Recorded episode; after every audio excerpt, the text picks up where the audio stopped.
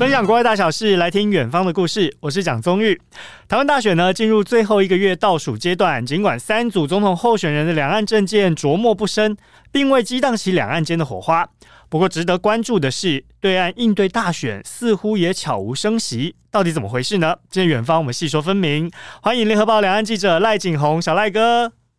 哎，你好，各位听众朋友们，大家好，主持人好。好久不见，我们空中再相会，是好久不见。对，问在一开始哦，我们想请教的是，台湾大选现在进入了倒数阶段，那么对岸不如过往的操作，哎，这一回没有太多动作跟声音，到底我们是该担心还是要放心呢？我觉得这次非常微妙哈，往年呃，我们看到呃，选举的主战场都会打抗中保台，但是。这一次的选举非常安静，可能由于台湾的呃自己本身的这个选举的主战场，并没有在打抗中保台这样一个议题，而大陆那边也保持非常的克制，所以你会发现，大概从两三个月前一直到现在，大陆在演习，大陆在这个包括越过中线等等。都非常非常的克制，更不要说大陆官方的评论。我们会发现，呃，大陆的国台办在每每个月的月中跟月底的两次官方记者会当中，对台湾的选举基本上是不做评述的。他们的官方的这个说法是说，我们对台方呃台湾内部的事务不做过多的介入，对。嗯，但是你会发现，其实大陆非常关注台湾的选举，包括大陆的各个媒体，他们的短视频都会把呃台湾各候选人主要的证件的把它串成一个短片，做成短影音，不断的在他们的平台上播放。那当然，这也是必须要符合大陆国台办的这个口径跟标准的，呃，而且那个流量还是挺高的。包括我们台湾自己的几个这个著名的名嘴，像邱毅啊这些，呃，郭正亮啊，哈，还有这些相关的这些人士，他们的这个媒体人，他们的这个流量，在大陆的今日头条等等的这些媒体上，流量还是挺高的。换句话讲，不管是官方跟民间，大陆还是关心台湾选举。那至于有没有介入，是不是像？呃，台湾所说的大陆正在进行所谓的这个认知作战啊，等等。嗯，其实坦白讲，到目前为止，呃，大陆的这个呃，就是大量的介入台湾台湾选举的这些这些情况，呃，似乎并没有超过他以往的运作。嗯嗯。好，听起来也就是说，十分关心台湾的选举动态，但是没有公开表述跟评论。小赖哥倒是你提到一个点，我比较好奇的是说，这个短影音的内容哦，是大概什么样的内容呢？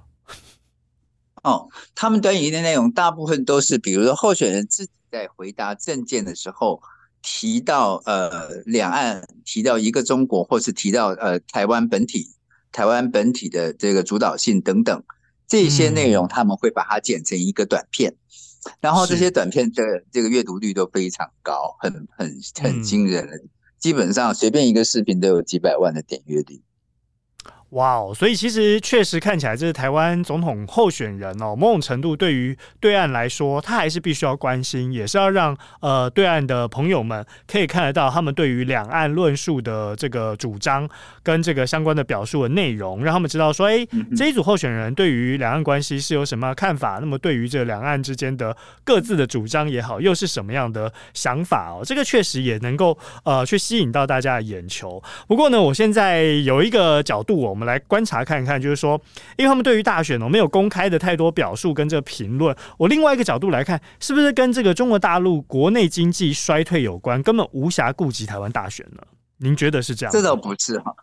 这倒不是哈，因为其实呃，对台无小事哈，这是这十几年来呃，应该说这这十年来呃最重要的事件之一。大陆从来没有把呃对台放在后面。但是他也没有把对台放在马上要解决的问题上，呃，这是一个嗯，好像听起来像绕口令一样，但是事实上是，呃，大陆确实是把台湾放在一个重要的位置，呃，关心也也会想去扭转两岸关系，但是他不会想立即的，呃，像很多人讲的会动武啊、武统啊，或者是这个呃用比较强力的措施去解决台湾问题。另外一个就是说，在呃每一次大陆对台湾的选举都是关注的，每四年一次的台湾总统大选，我觉得大陆从上到下都是关心的，而且对台工作也会以这个呃。时间点作为一个标的来调整大陆的措施跟运作，其实我觉得今年可以观察到的是，呃，每一次大陆呃都很容易在这个台湾大选的时候说狠话，从最早的朱镕基开始啊，然后后来发现 每一次每一次都会发发生这种呃，就是呃，就是恰如其反的这个结果。所以后来大陆现在也学乖了，就是说他会尽量在越接近选举的时候越不会发言，啊，这个是我们可以关注到的。就是你后你你如果在呃选前做太多的这个呃说明，或者是说太太太多的这个政策运作，反而会让台湾的老百姓有更多的反感。这个是我我我我我觉得大陆是有前车之鉴的。然后再加上本来本来台湾问题跟呃台湾的选举一直都离不开美国，所以呢，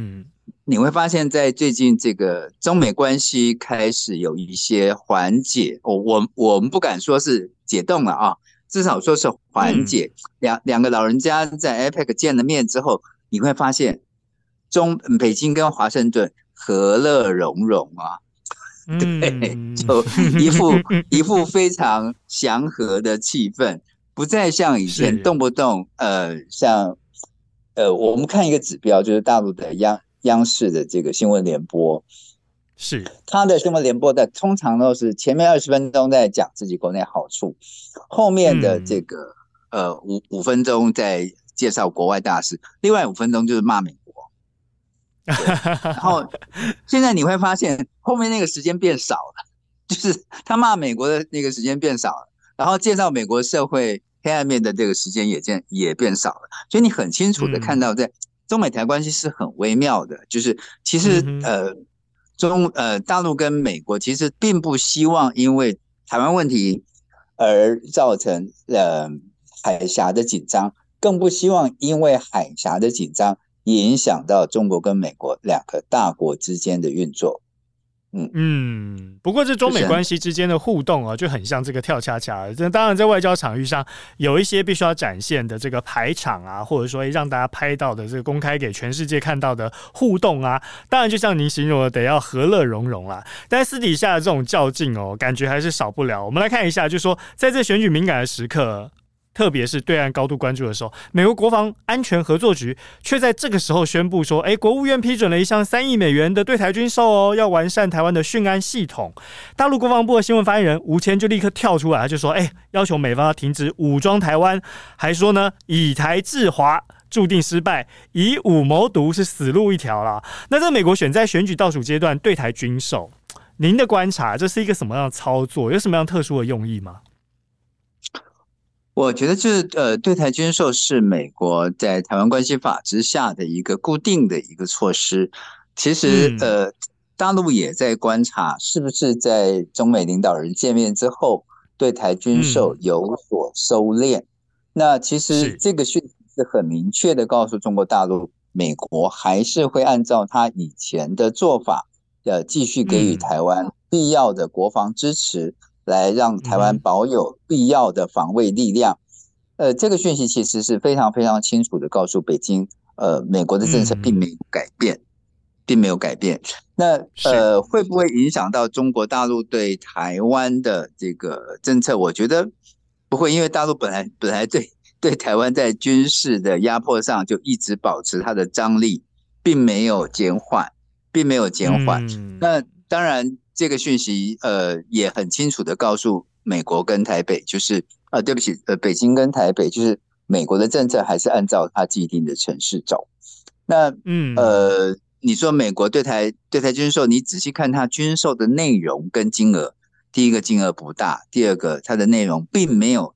并不会让北京要跳脚的地步啊。是，所以这呃，我觉得美国人也很坏，就是在这个时候宣布这个东西呢。那他也他明白告诉北京，他该做的他还是会继续做，但是他又不会让到、嗯、呃北京突然会俩拱跳脚的这种地步，就不会剧烈到那么地步，因为卖的是一般性的武器跟这个防卫性武器。嗯。不会让北京觉得太过分，嗯，这是这是我的看法，嗯。选在这个 timing 哦，特别宣布这个对台军售的项目，就像您说的，都是这个防卫型的，而不是这种攻击型的武器哦。那当然，这种情况之下，哎，就是美国跟中国大陆之间的一个角力啦。这当然也是拿台湾当做一个杠杆在操作。那么，如果直接回到两岸来看呢，就说对岸当然这解放军机啊，还是持续绕台啊，临近海域持续的实施军演啊。您觉得对于台湾的这个选情会带来冲击吗？我觉得不会，我我觉得台湾人的神经很大条啊，就是他已经在这么长时间的大陆的军演，呃，每年固定的时间的军演，以及军机绕台，然后他要是在去年的佩洛西访台之后，大陆不断的超过这个海峡中线，对，嗯，这个这个部分我觉得是有所增加的，而且呢，你会看，你还看到一点就是。大陆跟俄罗斯的海上巡逻呢，也把台湾东部海岸当作是呃他们巡逻的一个部分。换句话讲，他已经把触角升级到台湾的呃海峡，就是呃是台湾岛的东东海岸啊。那这样的一个状况，其实一直是对台湾保持军事高压的状态，并不是因为这一次的会，并不会因为这一次的选举而有所增加或者减少，反而是我们看到就是在。呃，这一两个月来，就是大陆对台湾的在领空上的压迫，比如说飞越台湾的这个的航航空识别区的次数有所减少，嗯、有所减少。嗯，你看这一次美国宣布对台的军售，它是以提供指挥、控制、通讯，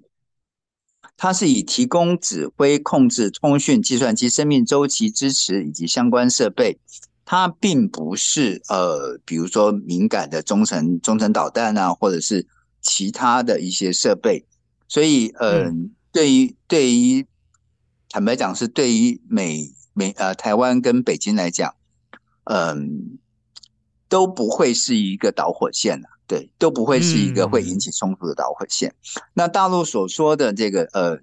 呃，要求美方停止武器供应台湾，切实将不支持台独的表态落到具体行动。什么停止干涉中国内政啊，不要再这个以台制华。我我觉得这些都是他过去所讲过的，并没有新的东西的，并没有新的东西。所以，呃，我觉得对台军售不会是这个呃，会影响到这一次台湾大选，或是影响到两岸关系的一个部分。嗯。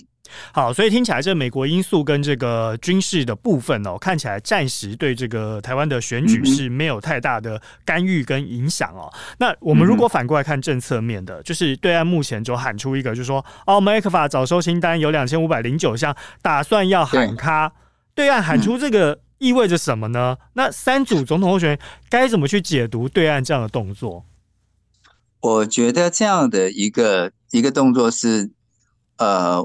我应该讲说，是大陆在这么多年的经验下来，哦，累积的一个比较比较清楚的一个状态，就是台湾台湾民众其实有些人对这个政治是冷漠的，甚至是对这个蓝绿恶斗其实是有反感的。那甚至对这三组候选人也并没有呃，并没有太太深刻的认识，甚至他不想去认识。那嗯。他他会觉得，就台湾台湾民众最重要的是什么呢？台湾最台湾民众最重要的是生活的繁荣，所以他这一次，我觉得他不是打这个呃军事压迫啊，或者什么认知作战，他其实打的是这个经济上的压迫。我们都清楚的知道，说目前台湾跟大陆之间的贸易占了台湾对外贸易的百分之四十三。那虽然这个呃，这个蔡政府说强调说这个目前我们正在减少当中，但是这个数字这么大摆在这里，不得不说，呃，这里头呃，ECFA 的影响非常非常大。在马英九时期签订的海峡两岸经济合作框架协议，简称 ECFA。那确实是让许多的台湾台湾的这个产品出口到中国大陆是免税，或是用非常非常低的税额进入到中国大陆。那你现在如果说要呃这个取消 ECFA，或者是说呃有哪一些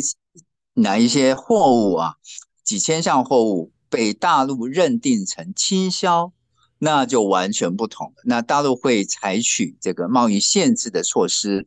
呃呃，就会会采取贸易报复的措施来面对目前民进党政府对大陆采取的贸易限制措施。啊，我我觉得这个这个是会让台湾民众感受到痛，也就是说有些东西会变贵，然后你有些东西卖不出去。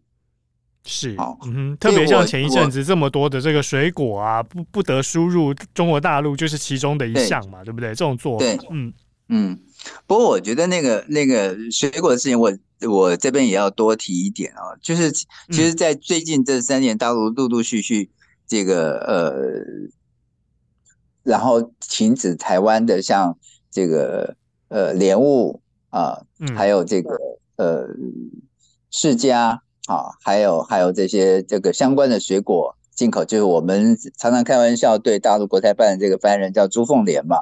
就是他的这个名字里面要凤梨，对，就是把 他的，就他的名字已经全部全部全部都已经被卡掉了啊。那嗯，但是就是你你会看到，在台东县长访问中国大陆之后，又恢复了部分的世家的进口。但是才恢复进口不到几个月，嗯、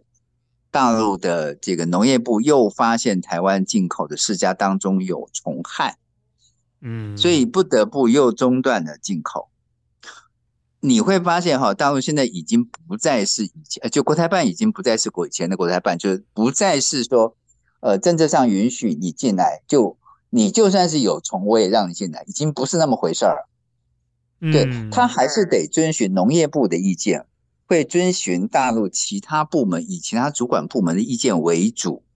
而国台办只是站在一个辅导跟协调的协调性的这个协调者的角色来，呃，嗯，处理对台政策。他不会说啊，像以前就是我我开放就我就不管你是不是有虫，通通通都可以进。那现在状况是说，他还是根据实际状况来呃处理。但是我我会觉得这一次的这个大陆在选前提前宣布对台贸易壁垒这个调查结果啊，嗯，我我觉得是对，而且认定台湾对大陆的贸易限制措施构成贸易壁垒，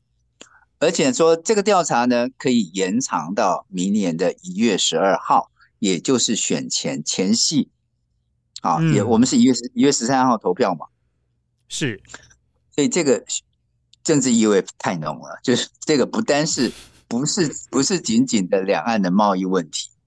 啊，他直接就指向了一月十三号的选举。对，没错，没错，他非常非常的清楚的告诉你就选呃要选什么要谨慎啊。那根据大陆的对外贸易壁垒调查的这个规则，他是这么这么讲的，他说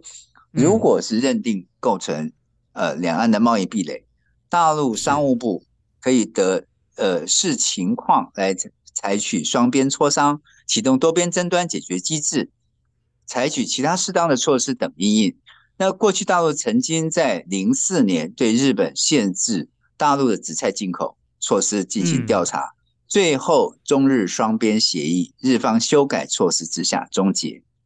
那其实中国大陆跟我们台湾都是 WTO 的成员。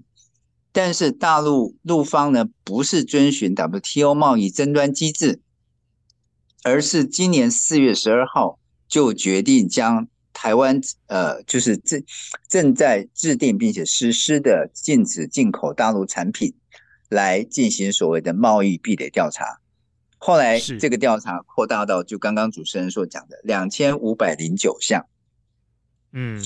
那呃，十月九号，他曾经宣布说，因为本案情况复杂，所以延长调查三个月。所以截止日是二零二四年的一月十二号，是台湾总统投票前一天啊。所以这个很妙，很妙，就是说，呃，它对台湾会有什么影响呢？呃，首先就是我们的农业啊，呃，很难再进去了。当然，影响更大的是石化业、纺织业跟机械，呃，机械业。比如说，早收清单的前三大产业占比呢，是纺织业占百分之二十五点二三，机械类的产品占百分之十九点八五，石化业的产品占百分之十六点三二。啊，所以这些产品会受到的这个情况非常非常严重。那早收清单。如果是全面终止或是部分终止的五百三十九项，就是大陆之前已经提过的，可能呃总额总金额会占到两百零五亿美元，占台湾对大陆出口总额的百分之十七。嗯，听起来好像不到五分之一，影响影响不大，但是事实上影响很大，因为就是这几项产品都是台湾的强强项，而且在过去呢。也呃，因为有 ECFA 的关系，也让韩国、日本甚至东南亚的一些产品没有办法跟台湾竞争。呃，他们会考量到台湾跟大陆之间的呃水运、船运的这个便捷快捷性。比如说，像很多东西是经由小三通直接从厦门厦门进口，然后就直接运往上海、北京，它是非常的快速而且便捷，它的运费也比较低。那嗯，如果说他把这些呃 ECFA 的早收清单全面或者是部分终止，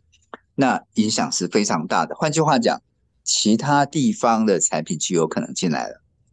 对，就会进入到中国大陆市场，而不再是台湾一枝独秀。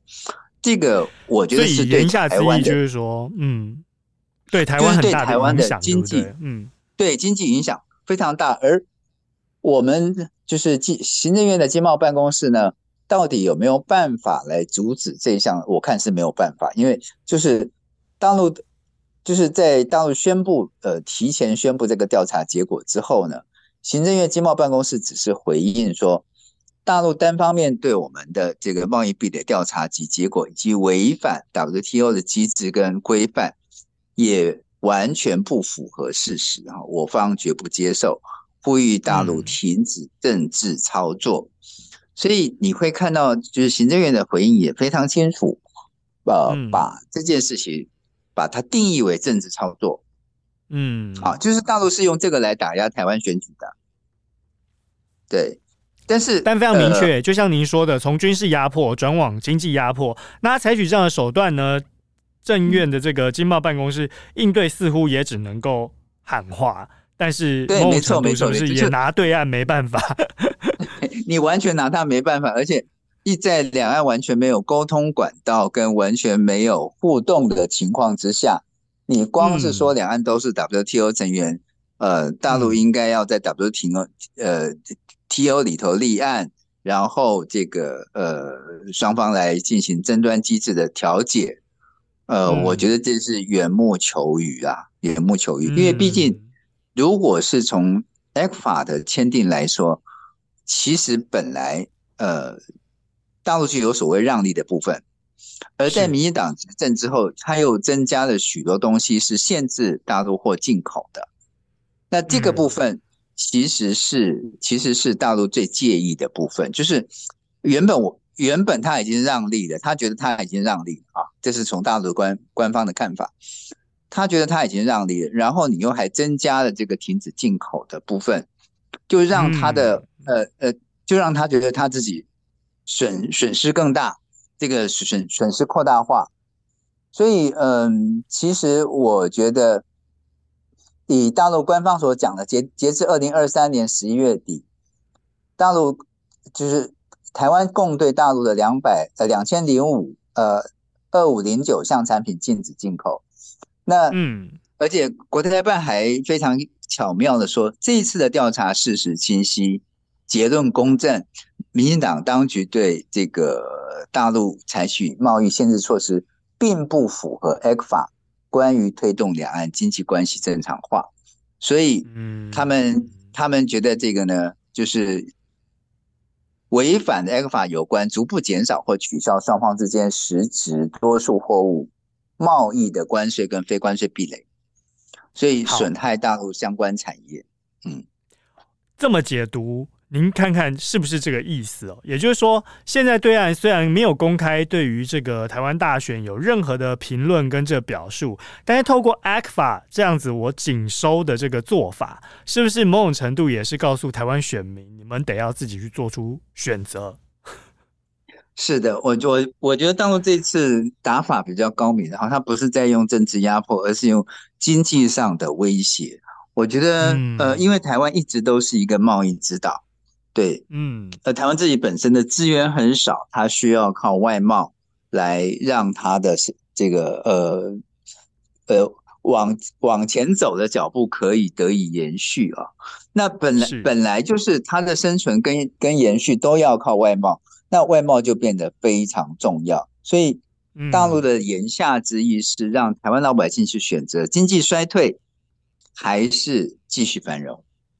所以我觉得在这两个主题之间，呃，他是呃设下的选择题的，就是在选举期间，在选举之前，他抛出这样的议题，让老百姓自己去选择。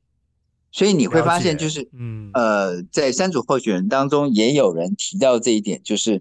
呃，之前是提到说，呃，在民进党执政，尤其是当一个务实的台独工作者上台之后，有可能。造成兵凶战危，有可能造成两岸的这个、嗯、呃，两岸的这个军事环境的恶化。但是这一次呢，大陆打的是经贸经贸威胁战哦，那就不单单只是兵凶战危而已，它还加上了经贸上的断流。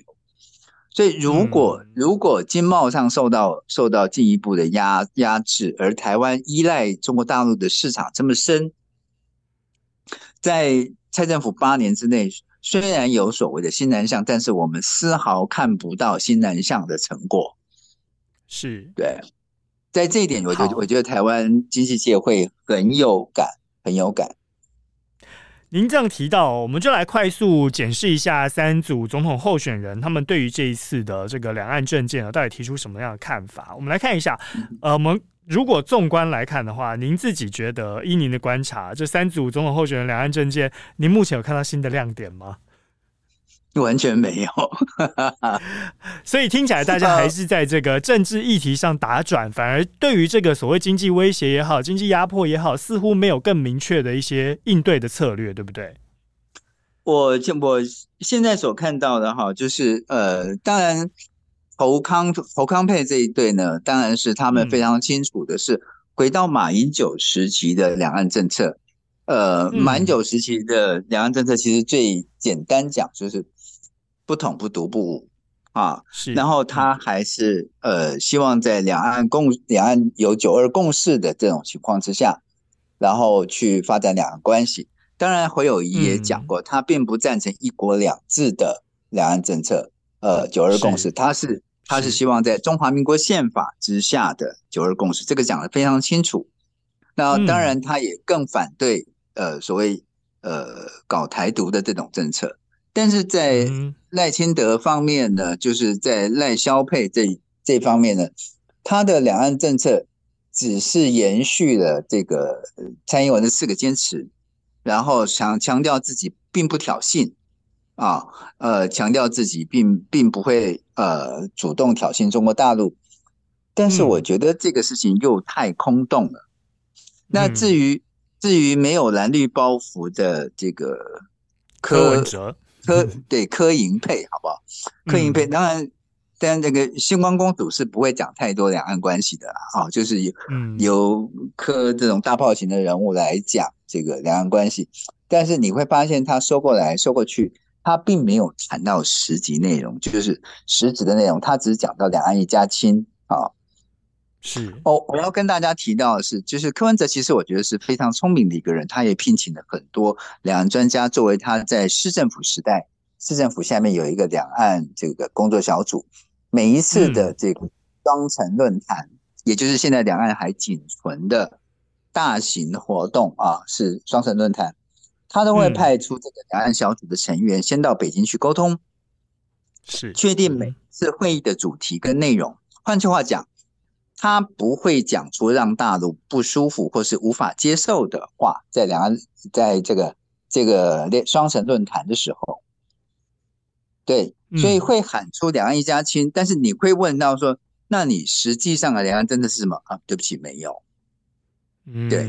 就是他并不会谈到太实际的东西，对，他只有某种程度可以解读成说，他也不要给太具体，省得造成别人哎可以抓到他的这个把柄也好，或抓到小辫子也好来攻击他，是否是有这样的考量来削弱这样的机会？对，而且就是中国大陆对柯文哲始终并没有抱持太太深刻的这个呃。应该说并，并并没有对他做太多的信任，因为柯文哲从一开始就表示自己是墨绿啊，那这一点是、嗯、这一点是没有办法否认的，尤其是在嗯，嗯他的这个这个第一任啊，他第一任市长的时候，他是他是在民进党的礼让之下，在民进党的扶持之下才选上市长的，嗯、所以呃，我觉得对岸观察台湾或是研究台湾非常非常清楚。在对三组候选人当中，心中自有取舍，但是并没并不会因为就是呃，就是他们现在所提出来什么就怎么看他们，而是看他们从过去到现在的行为跟表现。你像赖清德曾经在上海公开讲说他是一个务实的台湾工作者，后来在台湾也被被也被大家变呃讲成说是台独精深。所以这样的一个状况，我觉得大陆是比较比较敏锐、比较敏感的，而且你会发现，呃，在这边可以跟所有听众朋友们这个这个分享一个，就是你会发现，就是其实赖清德这一次选举对两岸讲的特别少。是，您觉得在削弱台独的形象吗？对，就是尤其是他访美之后，几乎对两岸关系，呃。可以点到为止，就点到为止，没有太多琢磨。对对对对对，他不愿意多谈，他怕在这方面会被落下标记、落下标签，而让呃支持统一的或者一些中间选民更不喜欢他。对，我这么问好了，对岸来看待赖清德，您觉得他这个忧虑会多过于看待蔡总统吗？会，绝绝对会，因为呃，你从。呃，你应该说看绿营的这些领导人哈，你从这个嗯。嗯、呃、陈水扁时期的四不一没有，到蔡英文的四个坚持，然后到现在赖清德的这个呃蔡蔡归赖随哈，所以你会看到其实是越越来越趋保守的，嗯，对，呃，如果光只是讲说不挑衅，而且你完全没有沟通管道。完全没有这个互相互动的机制，你说大陆跟台湾的关系怎么会好得下去？嗯，对，对话空间更加紧缩。嗯，对，所以现在变成说，呃，以前国民党执政的时候，他非常非常在意对呃北京跟华盛顿之间的平衡。那现在你会发现，这个呃，民进党政府对北京似乎是就是他可以完全放弃。他可以完全放弃跟北京的沟通，虽然他一直讲说责任在对方，但是如果说双方都没有去营造一个可以沟通的条件，那我觉得对方也是看得非常非常聪明，尤尤其是在这个嗯对台关系上，大陆是走得非常非常谨慎的，是不轻易不轻易上当，所以你会发现，我举个例子啊，就是从去年到今年。以后两岸一直说要开放旅游，双方你来我往，双方你来我往，到现在为止还是并没有正式的开放这个团客的到中国大陆去，大陆也并没有说要开放让让陆客来台湾，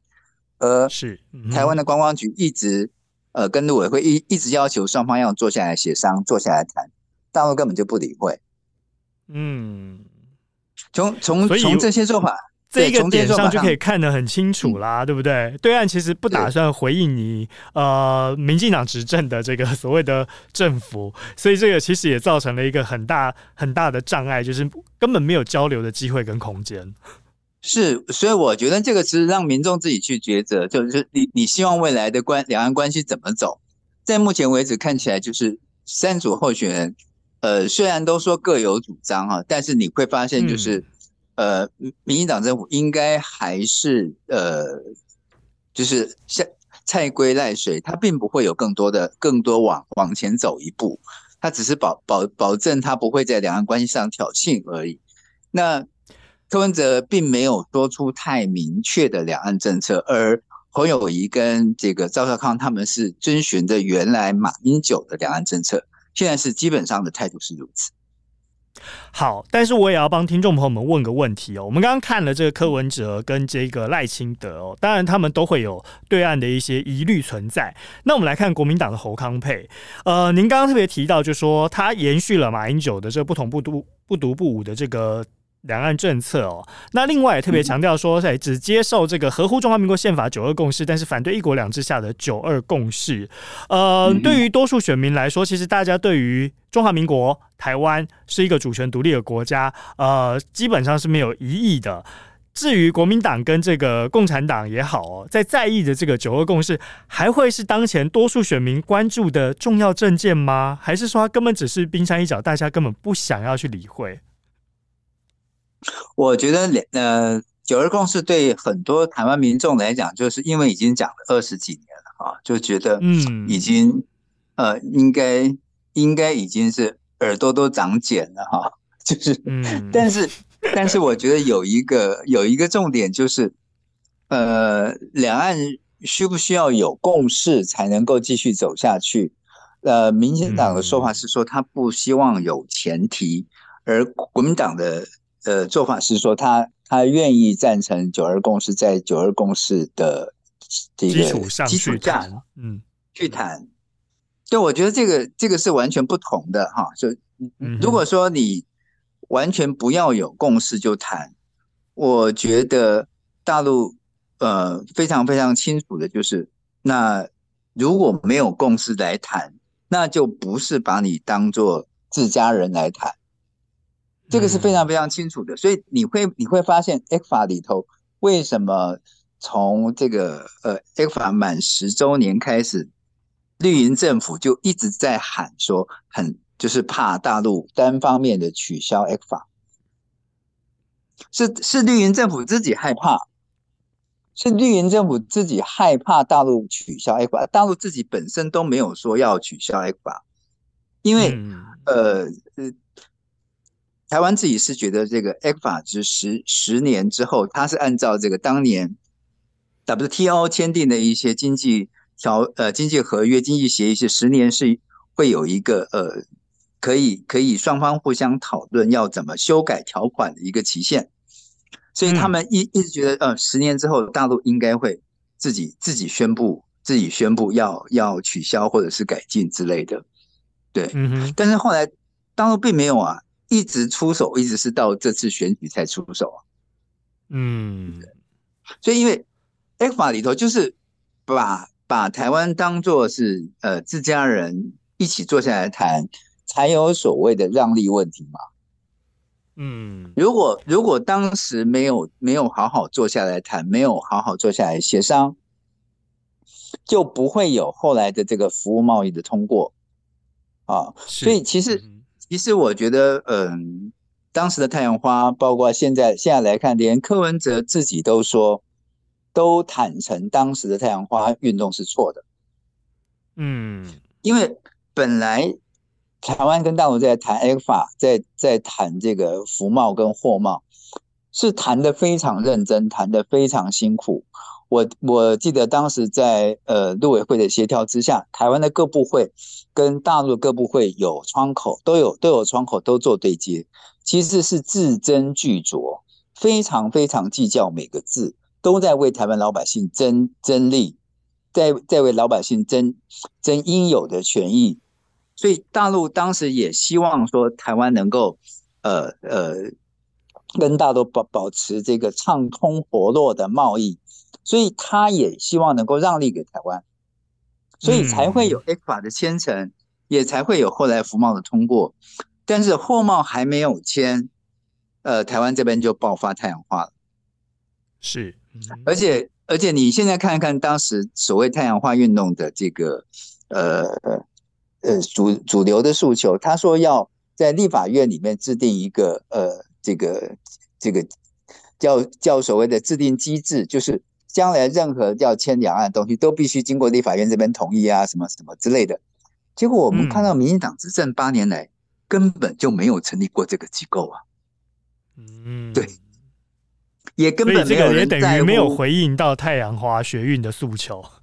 对，本来啊，就是就是你会发现太阳花学院只是一个、嗯、呃鼓动年轻人呃这个。对，对于不满政治的人去去去做一个鼓动，他对台湾的经济有任何前进跟帮助吗？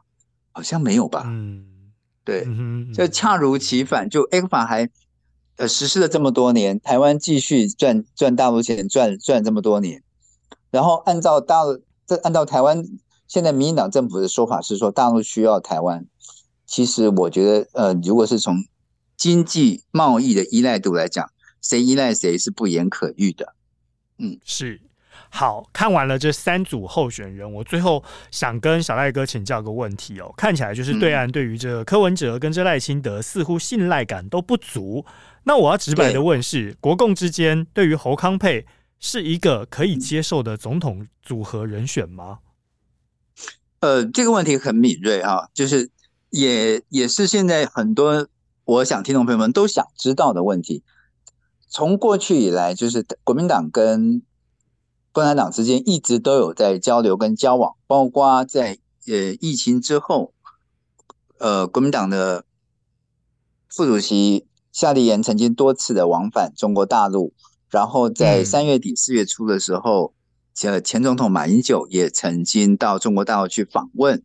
那双方的互动往来密切。而且也确实有许多像我们刚刚讲提到的，像台东县长的到大陆去访问，然后把市价又重新卖了出去，像这些事情，就是国民党的确在后面出了不少力，对，然后也确实是呃让大陆觉得就是呃真的真的还有还有一些人在呃就是就是回应大陆的政策，那。这样的这样的状况，你说就就因为这样子，就是大陆可以呃接接纳侯康佩，我觉得还是要看后面，就是看侯康佩上来之后，他们的两岸政策有没有一些新的主张。而现在现在看起来，就是大陆当然对侯康佩要呃的好感要优于另外两组候候选人，我只能说是好感哦，而不是认同。对，因为三选一，他只能选一组啊。对，你会发现，就是在侯康佩的这个两岸政策当中，他也提到说，他不赞成一国两制的九二共识哦。那是这个这个东西其实是蛮刺上大陆的。对，然后你会发现，就是呃，前两天你会发现赵少康在台大演讲的时候，他还呃支持了黎智英。那对中国大陆来讲，黎智英刚好听起来就刺耳。在香港事件当中，他是一个主要的标的人物。但结果你你赵少康支持并声援他，而且呼吁过国际之间要声援他。我觉得刚好跟他是唱反调。好，嗯，所以其实我觉得是在小枝节上或许有一些呃摩擦，但是在大的原则上来讲，如果双方都还能够在呃，共同的共识之下，呃，往前走一步是，或者是说恢复两岸两会的交流，海基海协，甚至是陆委跟陆委会跟国台办的交流，我觉得对两岸